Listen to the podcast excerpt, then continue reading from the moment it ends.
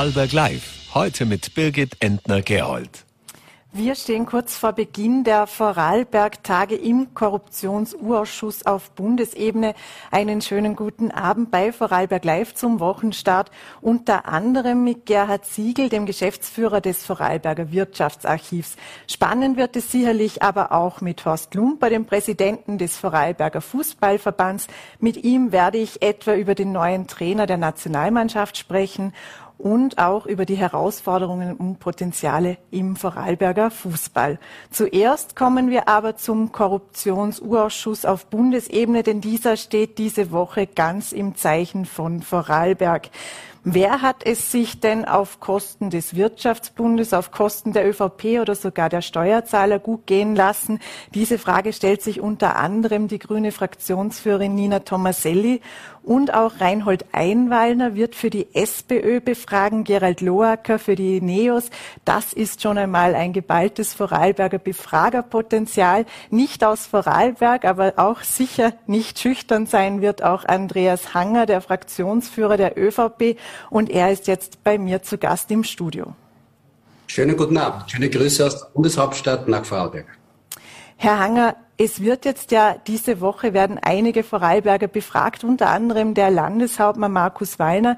Der frühere Wirtschaftsbunddirektor Jürgen Kessler hat in der Zwischenzeit kurzfristig absagen müssen und es folgen dann auch noch Befragungen von Finanzminister Magnus Brunner und äh, dem Unternehmer Jürgen Rauch. Jetzt wollte ich Sie mal generell zu Beginn fragen, als diese Affäre rund um den Wirtschaftsbund auftauchte, als die ersten Akten bekannt wurden, die ersten Zahlen. Was hat das denn in der ÖVP innerparteilich ausgelöst? Ähm, man hat sich diese Sache natürlich äh, genau angeschaut. Äh, wir haben dann festgestellt, man muss ja sehr differenziert vorgehen. Das sind ganz viele unterschiedliche Sachverhalte, die man entsprechend bewerten muss. Für uns ganz entscheidend ist aber, dass das, äh, die Zuständigkeit für dieses Thema im Land Vorarlberg liegt. Wir können nicht nachvollziehen, wieso jetzt eine eigene Vorarlbergwoche jetzt in Wien stattfinden wird. Der Untersuchungsgegenstand auf der Wiener Ebene hat nichts mit den Themen in Vorarlberg zu tun. Wir sind auch vielfach außerhalb des Untersuchungszeitraumes. Das heißt, ich erwarte in dieser Woche sehr viele Debatten zur Geschäftsordnung, weil wir klar festhalten werden, Fragen, die werden wir zulassen, wenn sie im Untersuchungsgegenstand sind, wenn sie durch den Untersuchungsgegenstand abgebildet sind. Aber wir erwarten auch viele Fragen, die mit dem Untersuchungsgegenstand in Wien gar nichts zu tun haben. Und das werden wir auch thematisieren und da werden wir den Herrn Verfahrensrichter bei jeder einzelnen Frage bitten, äh, zu einer Einschätzung zu kommen. Also Sie erwarten schon längere Geschäftsordnungsdebatten? Jedenfalls liegen auf der Hand, weil wenn man sich die Inhalte anschaut, zum Beispiel das Finanzstrafverfahren, äh, dann ist das außerhalb des Untersuchungszeitraumes. Wenn ich mir die Beweisthemen anschaue, und das ist einmal die Grundlage für unseren Untersuchungsausschuss, da geht es um Auftragsvergaben auf Bundesebene, da geht es um Personalbesetzungen auf Bundesebene, da geht es um das Beteiligungsmanagement des Bundes. Ich wüsste nicht, was das mit der Vorarlberg-Causa zu tun hat und auch das müssen wir klar abgrenzen. Wir haben einen unglaublich breiten Untersuchungsgegenstand. Wir haben Millionen von Aktenseiten, die mittlerweile geliefert worden sind. Aber wir müssen schon über den Untersuchungsgegenstand reden, weil sonst wird dieser Untersuchungsausschuss ein Kraut- und Rüben-Untersuchungsausschuss und dieses Interesse kann mit Sicherheit niemand haben. Untersuchungsgegenstand ist ja auch unter anderem, inwiefern sich Personen, die mit der ÖVP verbunden sind, auch Vorteile erschafft, äh, verschafft haben. Das kann man auch schon in Verbindung setzen. Der Zeitraum äh, bezieht sich ja auf Dezember 2017 bis Oktober 2021. Da gibt es schon durchaus Fragen für diesen Zeitraum, die auftreten. Sehen Sie das anders? Nein, das sehe ich anders, weil wir diskutieren die Vollziehung des Bundes. Wir haben mehrere Ebenen in Österreich. Wir haben den Bund, wir haben die Länder, wir haben die Gemeinden und wir in Wien auf Bundesebene diskutieren die Vollziehung des Bundes. Und wir diskutieren auch nicht Finanzierungsfragen von Parteien. Äh, das, auch das ist nicht Gegenstand eines Untersuchungsausschusses. Das haben wir auch schon bei anderen Befragungen äh, gehabt. Volle Aufklärung, volle Transparenz. Es gibt ein Finanzstrafverfahren, es gibt Ermittlungen der Staatsanwaltschaften. Das ist alles sehr in Ordnung und sehr okay. Es gibt auch in Vorarlberg jetzt, auch das ist mittlerweile nach Wien vorgedrungen. Es wird kommen das strengste Parteifinanzierungsgesetz von ganz Österreich. Das sind wichtige Themen, das soll man offensiv angehen. Wenn es hier zu Fehlleistungen gekommen ist, dann sind auch Konsequenzen zu ziehen. Das ist ganz wichtig. Vorarlberg hat ja in dieser Frage eigentlich immer als Vorzeigebundesland gegolten und das soll auch zukünftig so sein. Aber wir werden Themen diskutieren, die mit der Vollziehung des Bundes nichts zu tun haben, die eigentlich ursprünglich mit dem Untersuchungsgegenstand zu tun haben, da suche ich schon alle um Verständnis dafür, dass wir da schon wirklich auch in der Geschäftsordnung bleiben müssen, weil sonst würde man ja einen Untersuchungsausschuss auf parlamentarischer Ebene in Wien ad absurdum führen, weil sonst würde man dann alles Mögliche und alle Themen dann in Wien diskutieren, wo wir eigentlich eine Länderzuständigkeit haben. Und auf diesen Inhalt werden wir schon entsprechend auch pochen. Aber es gibt ja auch, wir haben auch im Vorfeld einmal mit Verfassungsjurist Peter Bußjäger gesprochen, der meinte, dass wenn es sich um steuerrechtliche Fragen handelt, dass es äh, sehr wohl äh, auf Bundesebene dann im Urausschuss zutreffend sein wird, aber auch um, wenn es um das Parteiengesetz geht, wo ja auch Parteienfinanzierung, Rechenschaftspflichten etc. Äh, umfasst sind. Am Ende wird der Verfahrensrichter klären müssen, aber werden Sie, wenn es um steuerrechtliche Fragen geht, wenn es um Fragen der Parteienfinanzierung geht, im Untersuchungszeit Zeitraum werden Sie trotzdem ähm, blockieren? Also blockieren werden wir gar nicht, sondern es ist ganz, ganz wichtig, wir stehen für volle Transparenz und für volle Aufklärung, aber Fragen müssen im Untersuchungsgegenstand sein. Und äh, Finanzverfahren, ja, wir können die politische Einflussnahme auf diese Verfahren diskutieren, das ist alles okay, aber nicht deren Inhalt, weil sie sind nicht Untersuchungsgegenstand. Äh, die Vorarlberger sind eingeladen, einen eigenen Untersuchungsausschuss im Land zu machen. Das ist ein Minderheitenrecht, dort soll auch die Aufklärung passieren. Das ist alles okay, aber wir werden in Wien nicht jedes Thema, das aus den Ländern kommt, übernehmen. Ich habe schon ein bisschen den Eindruck, dass die Frau Kollegin Tomaselli hier ein bisschen sich profilieren will, unbedingt ein Thema aus Vorarlberg nach Wien zu tragen. Da sehe ich schon ein bisschen eine Profilierungsneurose. Äh, ja, und das werden wir nur bis zu einem bestimmten Ausmaß auch zulassen. Wie geht es Ihnen denn in der Zusammenarbeit mit Nina Tomaselli jetzt auch mit Blick auf äh, den Koalitionsfrieden? Äh, die Koalition an und für sich arbeitet gut. Auf Regierungsebene gibt es auch äh, auf der persönlichen Ebene immer sehr gute Kontakte. Aber manche Entscheidungen von der Frau Kollegin Tomaselli kann ich nicht nachvollziehen. Da geht es auch um ergänzende Beweisverlangen, wo sie grundsätzlich immer mit den Oppositionsparteien stimmt. Wenn wir ein ergänzendes Beweisverlangen einbringen, dann passt es auf einmal nicht in den Untersuchungsgegenstand. Also ich kann tatsächlich nicht alles nachvollziehen, was die Frau Kollegin Tomaselli hier macht. Und es ist einfach wirklich sehr klar nachvollziehbar. Sie will halt dieses Vorarlberg-Thema nach Wien ziehen. Sie will damit mediale Aufmerksamkeit äh, erzielen. Äh, das sei ihr unbenommen, so ist Politik. Aber wir werden auch festhalten, dass wir mit der Vorarlberg-Causa nur in einem sehr eingeschränkten Umfang im Untersuchungsgegenstand sind, in einem sehr eingeschränkten Umfang im Untersuchungszeitraum sind. Und da würde ich schon auch bieten, die Frau, Frau Kollegin Thomaselle das auch zur Kenntnis zu nehmen. Sie sagten zu Beginn, dass Sie jede Frage, die gestellt wird, mit dem Verfahrensrichter äh, und dem Vorsitzenden klären wollen. Werden Sie das wirklich bei jeder Frage tun? Es ist so, dass das immer im Einzelfall entschieden werden muss. Ist eine Frage im Untersuchungsgegenstand ja oder nein? Ja, wir werden das bei jeder einzelnen Frage machen. Wenn wir der Meinung sind, diese Frage gehört nicht in einen Untersuchungsgegenstand, ja, das werden wir in dieser Form machen, ist auch unser demokratisches Recht. Und ich halte es auch wichtig, weil es geht auch um Präjudiz, weil wenn man es einmal zulässt, dann haben wir alle Themen da. Äh, ich fordere die Oppositionsparteien immer auf, einen klaren Untersuchungsgegenstand zu definieren. Es wird immer einen Untersuchungsausschuss geben in Wien. Das ist auch gut so. Parlamentarische Kontrolle ist wichtig. Aber da brauchen wir klare Regeln. Wir brauchen einen klar abgegrenzten Untersuchungsgegenstand, einen klaren Zeitraum.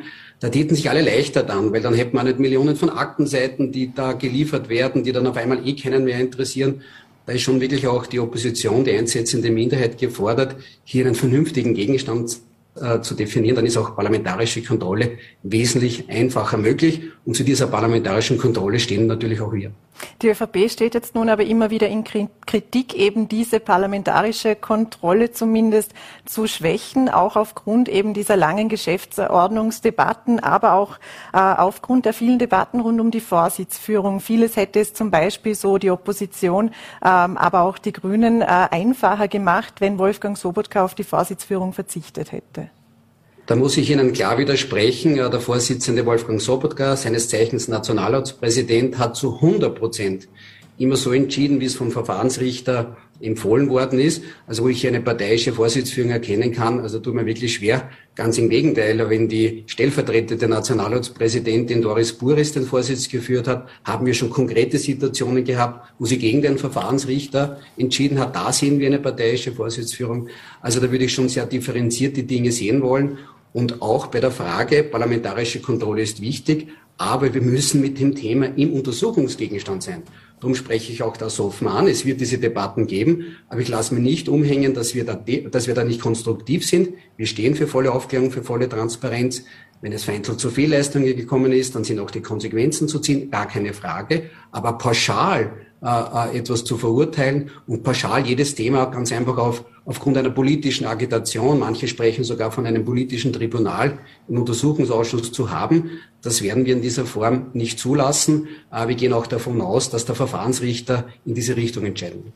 Wenn, jetzt nochmals, wenn wir nochmals auf den Untersuchungsgegenstand blicken, äh, eben Vorteilnahme zu parteipolitischen Zwecken und wenn wir uns die Corona-Hilfen anschauen, die NEOS wollen ja auch die Corona-Hilfen äh, für, für die, die ÖVP-Teilorganisation, den Seniorenbund, sich näher anschauen. Da gab es ja doch einige in einigen Bundesländern. Ist das Ihrer Meinung nach mit dem Untersuchungsgegenstand abgedeckt? Weil zeitlich würde es ja passen.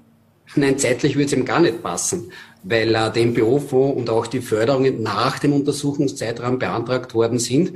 Also er passt einmal zeitlich überhaupt nicht in den Untersuchungszeitraum, aber auch da gilt, äh, es sei den Oppositionsparteien unbenommen, einen Untersuchungsgegenstand zu definieren. Der MPO ist in Wirklichkeit ein Erfolgsinstrument. Ich habe das selber mitverhandeln dürfen auf Bundesebene.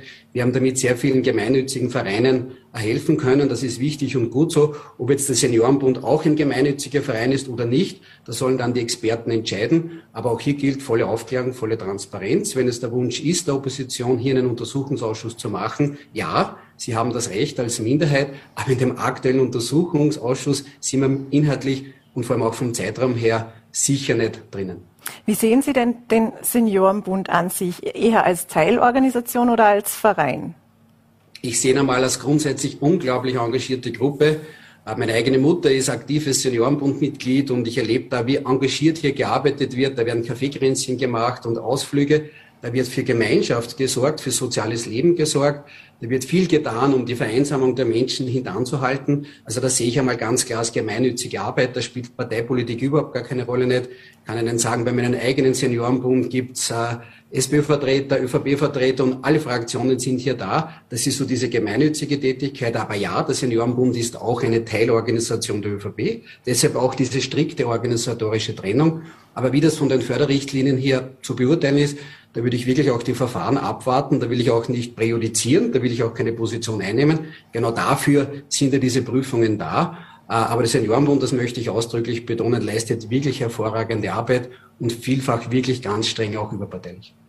Wenn wir nochmals zurück dann zum Urausschuss kommen, Sie haben ja auch Akteneinsicht und die Akten gesehen. Äh, welche Erkenntnisse für die Causa in Vorarlberg nehmen Sie denn aus den Akten heraus? Also ich nehme mal primär mit und uh, unsere, unser Aktenstudium hat uns sehr bestärkt darin, dass wir mit den, auch mit den vorliegenden Akten nicht in der Vollziehung des Bundes sind. Das ist nicht Bundesaufgabe, das zu bewerten. Sie wissen, wir haben diese steuerrechtlichen Fragen, Mehrwertsteuer, Körperschaftssteuer, Zuwendungssteuer, das haben die Experten zu entscheiden. Da gibt es unterschiedliche Rechtsansichten.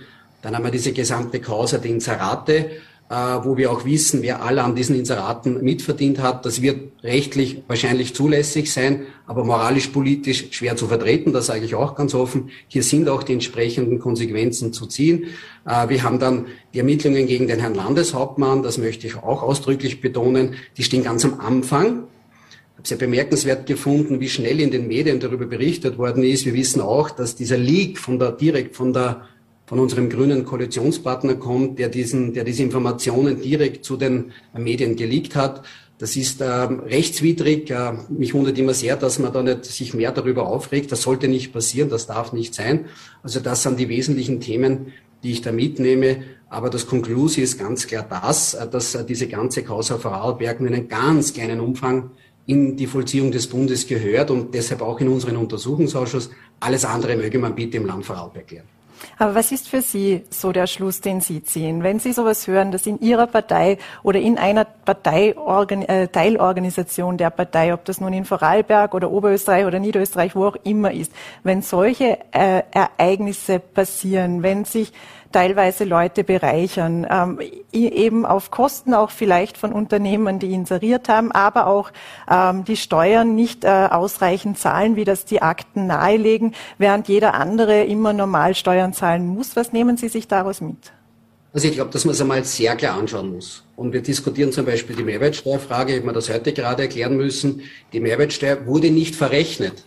Also auch der Wirtschaftsbund hat diese Mehrwertsteuer ja nie eingenommen. Über das wird nie gesprochen, sondern man stellt berechtigt die Frage, ob diese Leistung mehrwertsteuerpflichtig war. Aber dann muss das der Wirtschaftsbund übrigens von seinen Nettoeinnahmen bezahlen. Weil wenn man eine Rechnung dem Unternehmen stellt mit Mehrwertsteuer, ist das ja per se kein Problem, weil das Unternehmen ja diese Steuer als Vorsteuer wieder abziehen kann. Also man muss sich schon alles im Detail anschauen.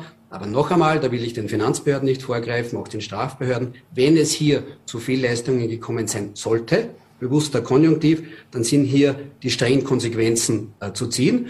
Und äh, die ersten Konsequenzen wurden ja schon gezogen. Das Land Vorarlberg bekommt das strengste Parteifinanzierungsgesetz österreichweit. Das ist eine richtige Maßnahme, weil wir natürlich auch gläserne Parteikassen haben wollen. Die kommen jetzt auch auf Bundesebene. Das ist richtig und gut, weil wir natürlich auch ein Stück weit das Vertrauen der Menschen wieder zurückgewinnen wollen.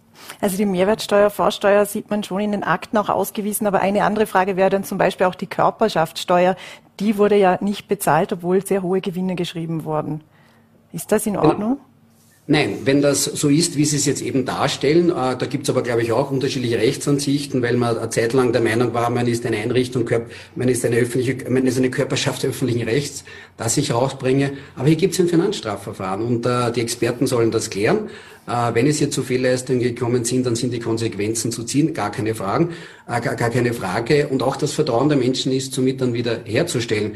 Bin auch dafür, wenn dem so wäre, dann sind auch Entschuldigungen angemessen. Man darf sich und man soll sich auch äh, einmal für etwas entschuldigen.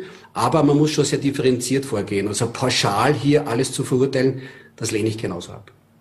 ÖVP-Chef und Bundeskanzler Karl Nehammer sagte einmal klar, dass die ÖVP kein Korruptionsproblem hat. Sehen Sie in der Kause irgendwo aber Kontrollprobleme in der Partei? Also die ÖVP, unsere Gesinnungsgemeinschaft, ist ja tatsächlich eine sehr große Gemeinschaft auf, Gemeindeebene, auf Gemeindeebene, auf Landesebene, natürlich auch auf Bundesebene. Und pauschal die ÖVP zu verunglimpfen, wie man es ja versucht in diesem Untersuchungsausschuss, das lehne ich strikt ab. Das lehne ich zu 100 Prozent ab, so kann es nicht sein. Pauschal hier alle zu verurteilen, das geht so nicht. Ich betone noch einmal, wenn es vereinzelt, und da kann man auch auf der Bundesebene das ein oder andere Thema diskutieren, wenn es hier vereinzelt zu Fehlleistungen gekommen ist, dann hat die Justiz das auch in der vollen Härte zu klären. Da sind die Konsequenzen auch politisch zu ziehen. Aber pauschal etwas zu verunglimpfen, das geht nicht. Es ist zum Beispiel auch die Frage, darf der Wirtschaftsbund an die ÖVP Geld weitergeben? Wir sagen da die Experten in der Parteifinanzierung, ja, man darf das. Da kann man dann die Frage der Zuwendungssteuer wieder diskutieren. Also man muss dann schon auch die Kirche im, im Dorf lassen. Aber noch einmal, wenn es vereinzelt zu Fehlleistungen gekommen ist, dann sind die Konsequenzen zu ziehen. Man hat sich auch dafür zu entschuldigen. Das ist mir auch wichtig, um das auch politisch zum Ausdruck zu bringen. Und der Blick ist nach vorne zu richten mit einem neuen Parteifinanzierungsgesetz, weil uns das Vertrauen der Menschen natürlich äh, sehr, sehr wichtig ist. Sollen da, wenn man gerade kurz das Parteienfinanzierungsgesetz uns anschauen, sollen da äh, Organisationen, parteinahe Organisationen, Vorfeldorganisationen, Teilorganisationen, sollen diese in dem Ausmaß, in dem wir es bislang kannten, weiterhin die Parteien unterstützen können? Also das sind wichtige grundsätzliche Fragen. Da stelle ich schon die Frage, also die ÖVP besteht aus sechs Teilorganisationen. Da stellt sich dann die Frage, will man das zukünftig organisatorisch trennen oder nicht? Und wenn eine Teilorganisation für die Mutterpartei etwas tun will, dann ist das per se aus meiner Sicht noch nicht Schlechtes. Natürlich sind alle Einnahmen, die eine Teilorganisation macht, auch wenn sie der Körperschaft unterliegen, entsprechend Gewinnsteuern abzuführen. Es sind entsprechende Mehrwertsteuern abzuführen. Aber per se Engagement in den politischen Parteien unterbinden zu wollen, das sehe ich sehr skeptisch. Ich erlebe das in Niederösterreich, ich selber bin Niederösterreicher. Wir haben unglaublich viele engagierte Gemeindeparteien, die wahnsinnig viel auch beitragen für das soziale Leben auf Gemeindeebene. Ich finde, das sollten wir schon zukünftig auch weiterhin ermöglichen. Allerdings gilt volle Transparenz, volle Offenheit. Wenn Steuer zu zahlen sind, sind Steuer zu zahlen. Aber per se dieses parteipolitische Engagement quasi unterbinden zu wollen, weil das halt für uns ÖVP und äh, wir sind halt die Wertegemeinschaft mit den meisten Funktionären, ist einfach ganz, ganz wichtig. Und äh, das will ich per se auch in der Zukunft ermöglicht wissen. Wie soll mit Partei, also nicht Parteispenden, sondern mit Spenden an parteinahe Organisationen umgegangen werden? Sollen diese auch generell begrenzt werden, auch wenn es zum Beispiel um Mitgliedsbeiträge geht?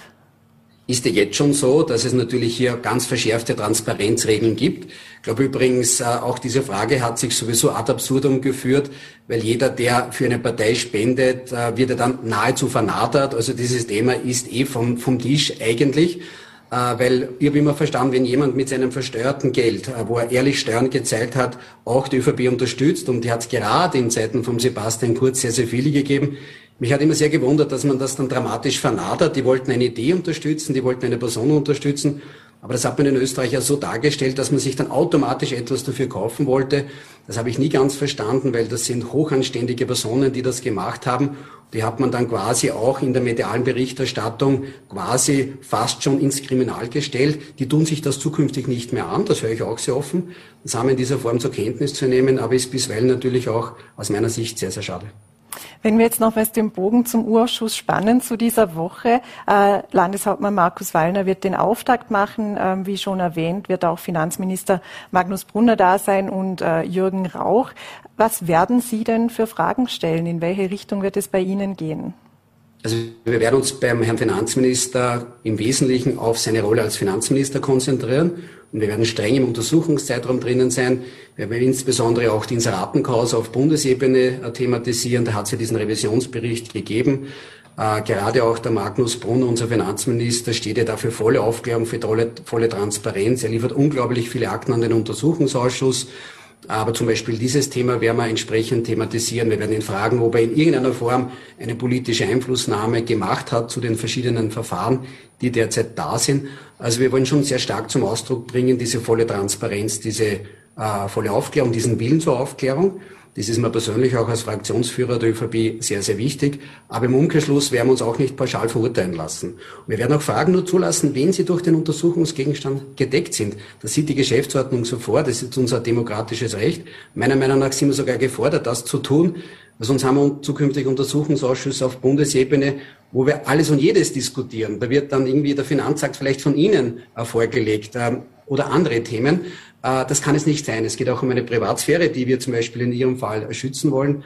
Das ist uns auch sehr, sehr wichtig. Da braucht schon einen klaren Rahmen. Transparenz ja, aber die Privatsphäre auf der anderen Seite schützen müssen wir natürlich auch. Haben Sie Fragen an den Landeshauptmann, wenn Sie so auf den Untersuchungsgegenstand achten, oder werden Sie dann auch Ihre eigenen Fragen prüfen lassen müssen? Ja, wir werden uns, äh, wir werden uns äh, zum Beispiel mit dieser gesamten Causa Ilwerke beschäftigen haben das nie verstanden, wie so unser grüner Koalitionspartner oder auch die NEOS das permanent thematisieren und da den Landeshauptmann in ein schiefes Licht rücken wollen. Wir sehen das ganz im Gegenteil. Es ist Aufgabe eines Landeshauptmannes, sich für sein Land einzusetzen.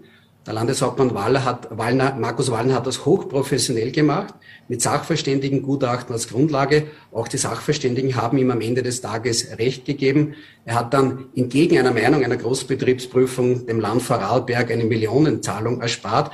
Genau das ist die Aufgabe eines Landeshauptmannes und das werden wir auch entsprechend thematisieren. Und auch Thema des Untersuchungsgegenstandes in diesem Fall. Da sind wir beim Thema politische Einflussnahme unter Beweisthema 3 weil das hat ja die Opposition, die Frau äh, Tomaselli schon thematisiert. Wir sind da beim Beweisthema 3, politische Einflussnahme. Und genau das werden wir in Abrede stehen. Ich gehe auch davon aus, dass wir den Herrn Landeshauptmann zu diesem Themenkomplex äh, befragen werden. Aber genau dieses Thema wollen wir sehr, sehr offensiv angehen, weil es Aufgabe ist, als eines Landeshauptmannes, meiner Meinung nach, sein Land zu vertreten und nicht wie die Frau Tomaselli quasi gegen ihr Land zu agieren. Und das lehne ich schon tatsächlich ab. Herr Hanger, den danke Ihnen sehr herzlich für Ihre Zeit, die Sie sich genommen haben und schicke liebe Grüße nach Wien. Ich schicke liebe Grüße nach Vorarlberg und wir sehen uns dann persönlich diese Woche. Vielen Dank okay. fürs Gespräch. Und nicht nur in Wien wird diese Woche viel los sein oder ist viel los. Es passiert auch einiges im Fußball. Das kann uns am besten Horst Lumper erzählen, Präsident des Vorarlberger Fußballverbandes. Einen schönen guten Abend. Schönen guten Abend. Herr Lumper, die österreichische Nationalmannschaft hat äh, mit Ralf Rangnick einen neuen Teamchef. Ähm, war doch ein Coup, der dort gelungen ist. Welche Erwartungen haben Sie denn jetzt an ihn? Ich und wir alle haben eigentlich große Erwartungen an ihn. Äh, nicht umsonst wurde er auch bestellt. Wir hoffen, dass er äh, einen neuen Schwung bringt und wir erwarten uns natürlich Erfolge. Das ist nicht so einfach, aber ich glaube, die Weichen sind gestellt. Und wir hoffen, dass er diesen Spirit, den er ausstrahlt, auch mitnimmt und das Team mitnimmt. Der ÖFB-Präsident Gerhard, Gerhard Milletich sagte ja, dass sich jedem bewusst sein muss, dass mit dem Trainer, mit dem neuen Trainer auch große Veränderungen kommen. Welche Veränderungen erwarten Sie? Äh, Die Mitarbeiter verändern sich natürlich, weil jeder Trainer hat seinen Co-Trainer. Auch das Staff ist ein bisschen anders. Aber auch die Herangehensweise wird eine andere sein, was den Nachwuchs betrifft, was das A-Team betrifft. Er hat es gestern auch anklingen lassen. Wen nominiere ich für das Team? Wer ist derzeit gut? Äh, hilft uns und den Team Spirit, äh, den hat er in den Vordergrund gestellt. Das ist ganz, ganz wichtig. Und ich glaube, es wird sich im ÖFB in sportlicher Hinsicht einiges ändern. Wird sich da auch die Mannschaft verjüngen? Das wird man sehen. Ich gehe schon davon aus, wobei er ganz klar gesagt, die Besten sollen spielen, wo jetzt am besten sind und nicht nur die Jüngsten. Das geht auch nicht. Wenn ein älterer Spieler seine Leistung bringt, ist das in Ordnung. Aber ich glaube, er wird auch die Jungen forcieren. Das ist auch richtig so. Und wir haben viele gute junge Spieler und die müssen sich dann auch beweisen. Wie wird er sich denn positionieren, jetzt auch mit Blick auf die EM-Qualifikation? Wird er da jetzt eher als Entwickler auftreten, eher behutsam vorgehen oder wird er dann doch hoffen, dass auch schnelle Erfolge kommen, wenn wir jetzt auch auf die kommende, auf die kommenden Spiele blicken? Kann ich so nicht sagen, aber jeder Trainer will Erfolg haben. Jeder Trainer will Erfolg haben, er will auch schnell Erfolg haben und zeigen, dass seine Arbeit Früchte trägt. Das wird beim Herrn Rangnick auch nicht anders sein. Entwicklungen sind gut, aber über Jahre können die nicht gehen, weil meistens hat das Publikum nicht so viel Geduld und der ÖFB dann auch nicht. Also er wird natürlich auch schauen, dass er gute Ergebnisse einfährt. Rangnicks Premiere als Teamchef wird ja bereits am Freitag in der Nations League sein und das gegen Kroatien. Auch die folgenden Spiele sind nicht unbedingt die einfachsten. Was was kann denn er schon in diesen Spielen von sich zeigen? Ist das überhaupt möglich, in einer so einer kurzen Zeit eine Entwicklung herzubringen oder einen eigenen Stempel bereits der Mannschaft ähm, so aufzudrücken? Schwer. Es ist äh, sehr kurze Zeit. Äh, die, die Spielidee wird so schnell nicht umzusetzen sein, aber man wird sehen, wie er aufstellt und wer spielt daran. Dann wird man sehen, wo die Hinreise geht. Natürlich hätte man sich zu Beginn womöglich einfachere Gegner gewünscht. Das sind die Besten in Europa. Vielleicht ist auch eine Chance, man erwartet sich nicht so viel und dann kann man auch zeigen, wie gut man dann wirklich ist. Aber die Entwicklung wird in den nächsten Wochen und Monaten erfolgen. Es sind ja Frankreich, Kroatien, Dänemark eben, auf die man trifft in der Nations League. Befürchten Sie, dass denn bereits die Topklasse, dass sich die Mannschaft wieder von der Topklasse in der Nations League verabschieden muss? Oder gibt es da schon noch einen Hoffnungsschimmer, dass sie sich halten kann? Ja, Schimmer gibt's natürlich, Erwartungen gibt's auch und, und wird man nicht mitspielen. Aber natürlich, die Gruppe ist sehr, sehr schwer, das wissen wir. Gerade Frankreich und Kroatien sehr, sehr schwer. Dänemark wissen wir auch, wie gut sie spielen. Aber es ist eine Chance, man kann unbeschwert auftreten, man muss nicht unbedingt oben bleiben, man kann oben bleiben und das hilft vielleicht ein bisschen. Das Thema rund um den neuen Teamchef war ja auch ein Thema des neuen Präsidenten Miletich, der im Oktober 21 angetreten ist. Aber er steht auch bei einigen ihrer Kollegen in Kritik. Also wie kann man da wieder Ruhe reinbringen in den ÖFB? Und was steckt denn dahinter? Das stimmt. Wir haben das mitbekommen. Er war nicht jedermanns Kandidat, das ist so. Ich erwarte mir aber schon, dass man eine demokratische Wahl auch jetzt endlich akzeptiert, dass wir alle gemeinsam das Ziel verfolgen, nämlich erfolgreich Fußball zu spielen und den Verband gut zu führen. Es würde wahrscheinlich auch helfen, wenn das A-Team dann gut realisiert. Die Damen machen das sowieso, hoffen wir jetzt bei der EM äh, in England. Es soll Ruhe reinkommen, weil die Unruhe schadet dem ÖFB und letztendlich auch dem Fußball. Glauben Sie, dass ihm eben diese Trainerbestellung, diese Entscheidung äh, für, für Rangnick eben auch helfen wird, dass er auch mehr Rückhalt hat? Auf jeden Fall. Ich glaube, die Bestellung hat Beachtung gefunden, nicht nur in Österreich, auch in ganz Europa. Äh, der neue Teamchef, Bundestrainer ist ein ausgewiesener Fachmann. Ich selbst hätte nicht gedacht, dass wir die Möglichkeit haben, mit ihm zusammenzuarbeiten.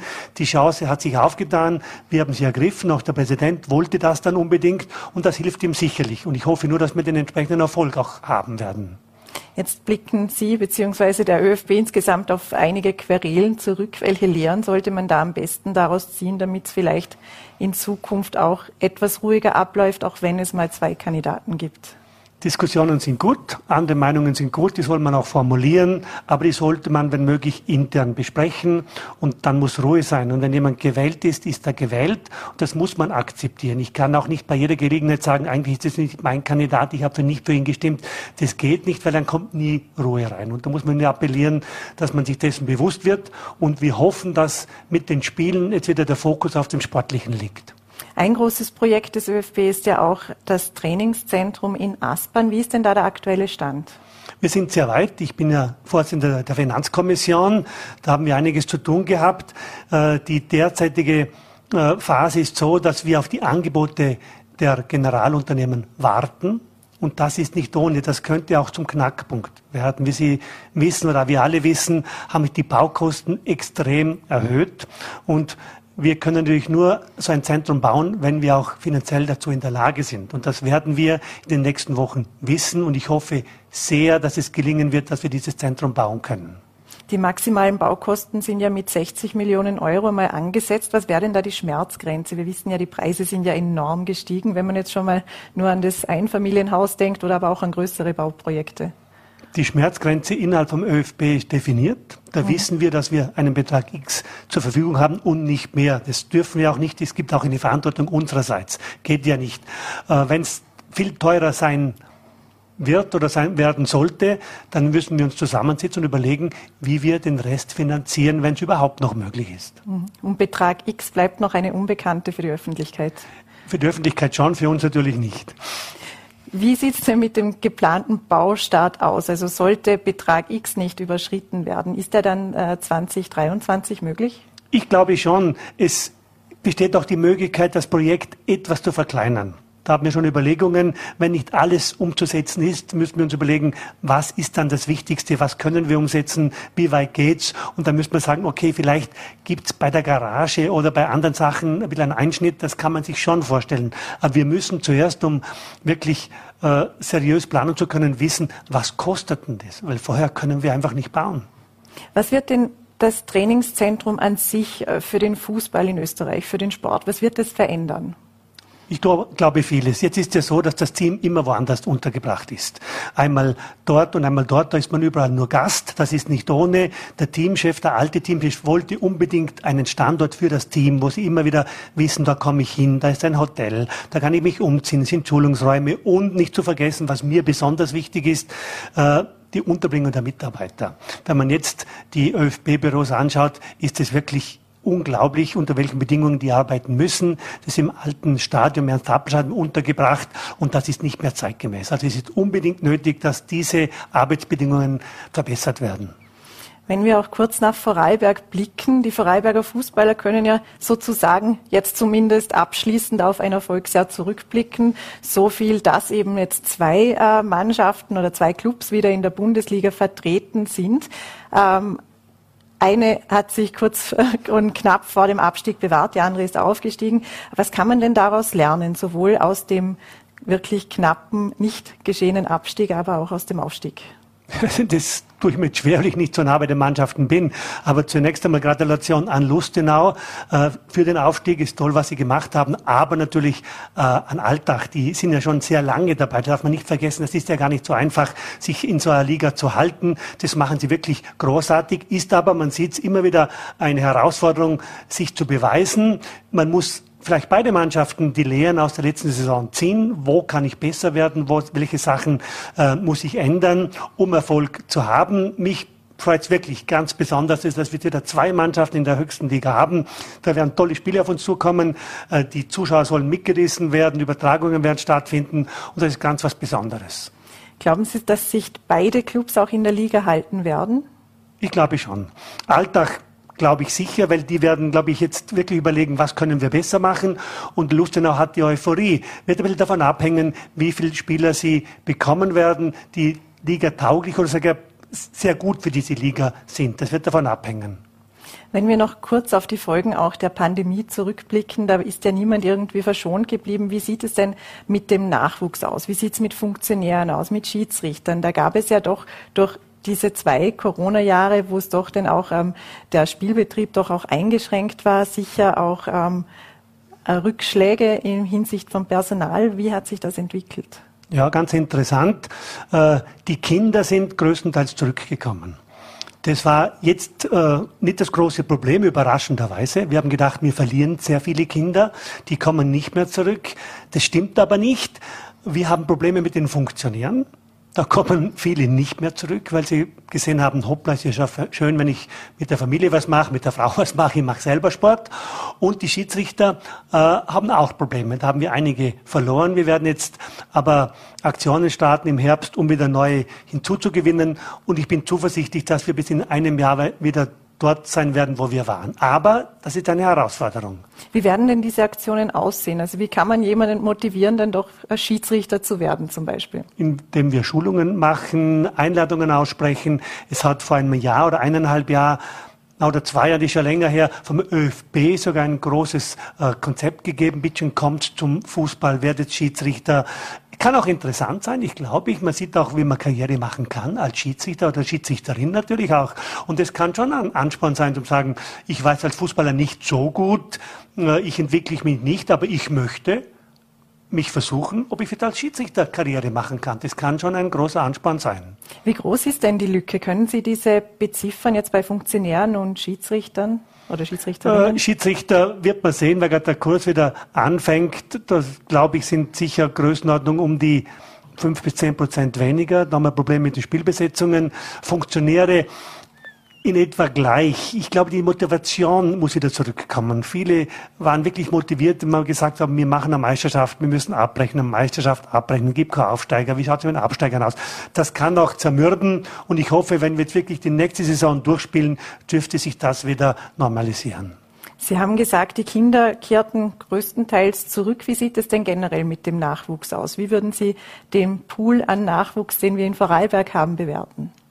Eigentlich gut. Wir machen viel, gerade im Mädchenbereich. Das ist ganz besonders spannend. Natürlich ist die Konkurrenz mit anderen Sportarten groß. Vorarlberg ist ein Sportland. Es gibt viele tolle Sportarten, wo die Kinder auch hingehen. Der Fußball behauptet sich aber sehr, sehr gut. Man sieht an, man sieht an den Nachwuchszahlen, wie viel Menschen am Wochenende vom ganz klein bis ganz groß auf dem Fußballplatz, auf dem Sportplatz verbringen. Da sind wir eigentlich sehr zufrieden, wenngleich immer mehr möglich ist. Aber wir sind dran, auch so Wochenende zu machen. Mädchen an den Ball zum Beispiel ein ganz tolles Thema, dass wir auch den Breitensport stärken. Sehen Sie bei den Nachwuchsspielern oder Spielerinnen auch schon künftige Nationalspieler, Spielerinnen? Das ist eine tolle Frage, die mir oft gestellt wird. Ich sehe derzeit aus der Akademie zwei, drei Talente, die es schaffen können, auch bei den Mädchen. Das ist ganz erfreulich durch die Kooperationen mit den Spitzenclubs, auch die Akademie, wo wir haben für die Mädchen äh, ist da viel gelungen, aber letztendlich ist ein bisschen am hängt ein bisschen vom Glück ab und an jedem Einzelnen. Man kann die Voraussetzungen schaffen. Ob es der dann wirklich oder die dann schafft, ist oft bisschen Glück, aber auch Motivation und Durchhaltevermögen. Das ist nicht mehr so einfach. Dann wünschen wir den Spielern und Spielerinnen viel Durchhaltevermögen. Herr Horst Lump, herzlichen Dank für den Besuch im Studio. Danke für die Einladung. Und wer sich nicht nur mit Fußball oder Politik beschäftigen möchte, kann sich auch mit der Wirtschaftsgeschichte in Vorarlberg beschäftigen und ein bisschen im Archiv kramen und doch einige lustige oder spannende Fundstücke finden. Mehr dazu kann uns auch sicher Gerhard Siegel erzählen, Geschäftsführer des Wirtschaftsarchivs. Herzlichen Dank für den Besuch im Studio. Ja, danke für die Einladung. Herr Siegel, das Wirtschaftsarchiv dokumentiert äh, die Geschichte des, äh, der Wirtschaft im Land, im Land Vorarlberg. Haben Sie denn eine Geschichte aus dem Archiv, die Sie besonders gerne erzählen? Oder gibt es ein Dokument, äh, bei dem Sie schmunzeln mussten oder das Sie besonders spannend fanden? Ja, es gibt immer wieder die Frage nach dem ältesten Dokument, das wir im Archiv haben. Und wir können sie eigentlich nicht beantworten. Und es vergeht eigentlich fast kaum mal ein Monat, wo wir nicht wieder ein Dokument finden, das wieder das älteste ist. Und mittlerweile sind wir vom 18. ins 17. Jahrhundert gekommen und wahrscheinlich äh, werden wir in ein paar Monaten noch ein älteres Dokument finden. Äh, also es ist eigentlich spannend und bleibt spannend. Wie funktioniert denn die Arbeit in Ihrem Archiv? Wie kommen Sie zu den Dokumenten? Wer, wer, wer liefert diese an und woher, wo finden Sie diese? Ja, als, als Wirtschaftsarchiv stoßen wir in eine Lücke hinein. Es gibt ja ein Bundesarchivgesetz, ein Landesarchivgesetz, auch Gemeinden unterliegen dem Archivgesetz. Und wir stoßen dort hinein, wo es kein Archivgesetz gibt, und das ist die Privatwirtschaft. Ähm, angeliefert wird bei uns eigentlich nichts. In der Regel holen wir ab. Ähm, wir holen dann ab, wenn zum Beispiel ein Unternehmen in Konkurs geht dann äh, hoffen wir darauf, dass wir verständigt werden. Ist nicht immer der Fall, aber hoffentlich immer öfter. Und dann kommen wir und übernehmen diese historischen Bestände in unser Archiv, wo sie dann professionell gelagert werden, verzeichnet werden, gesichtet werden und wo sie dann hoffentlich auf viele, viele Jahrzehnte und Jahrhunderte der Forschung zur Verfügung stehen. Wie wird denn jetzt eben Geschichte der Wirtschaft dokumentiert? Das betrifft ja unheimlich viele Bereiche. Wirtschaft greift in alle Lebensbereiche ein. Was umfasst denn Ihr Archiv? Unser Archiv äh, umfasst tatsächlich ähm, in der Regel Industriegeschichte. Wir sind aus der Indust Industriegeschichte heraus entstanden, haben uns aber weiterentwickelt äh, und äh, unsere Bestände umfassen alle Branchen mittlerweile. Es geht auch in die Landwirtschaft hinein, in den Tourismus hinein. Wir haben uns da fortentwickelt. Und äh, wer immer zur Wirtschaftsgeschichte des Landes Vorarlberg etwas schreiben möchte oder forschen möchte, der findet äh, bei uns auf jeden Fall eine gute Adresse für Archivalien. Jetzt wollte ich gerade auch fragen, wer hat äh, Zugang zum Archiv? Kontaktiere ich da, rufe ich da an, bevor ich hinkommen möchte? Ähm, muss ich da bereits einen Themenbereich eingrenzen? Das wird wohl ratsam sein. Wie, wie gehe ich am besten vor, wenn ich mir, äh, wenn ich mich ein bisschen durchwühlen möchte? Am besten wird es sein, wenn man äh, sich vor den Computer setzt und einmal googelt, dann kommt man auf unsere Homepage. Da ist eine sehr schöne Bestandsseite und äh, diese Bestandsseite ist reich verlinkt äh, mit äh, Findbehelfen. Und über diese Findmittel kommt man dann in die Bestände hinein. Dann hat man schon mal einen groben Überblick und weiß schon, wo man sich orientieren muss. Der zweite Schritt ist dann, dass man uns anruft oder uns ein E-Mail schreibt und das genaue Forschungsanliegen bekannt gibt. Wir brauchen dann noch ein paar Tage, bis wir die Archivalien aus dem Tiefenspeicher geholt haben und dann steht einem Besuch eigentlich nichts im Wege, sofern man kommen will.